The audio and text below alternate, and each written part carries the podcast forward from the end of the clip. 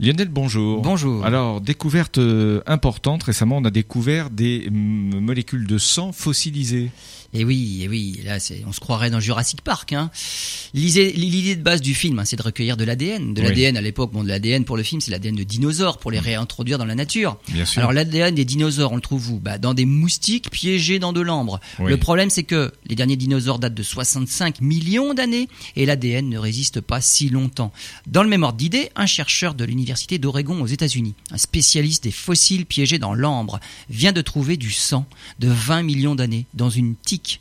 Le morceau d'ambre a été découvert en République dominicaine, dans une chaîne de montagnes dans le nord de l'île. Les analyses montrent que les globules rouges proviennent d'un singe. Le chercheur a découvert que certains des globules rouges fossilisés sont même parasités par un protozoaire qui existe encore aujourd'hui, qui affecte certaines espèces de mammifères et même parfois l'homme.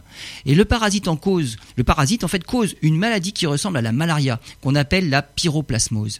En plus des globules rouges, ce sont donc les plus vieux fossiles connus de ce parasite. Il existait clairement des millions d'années avant l'apparition des humains et il semble avoir évolué aux côtés de ces fameux primates. L'étude des fossiles que nous trouvons dans l'ambre peuvent nous révéler beaucoup de choses sur les maladies contre lesquelles nous luttons encore aujourd'hui.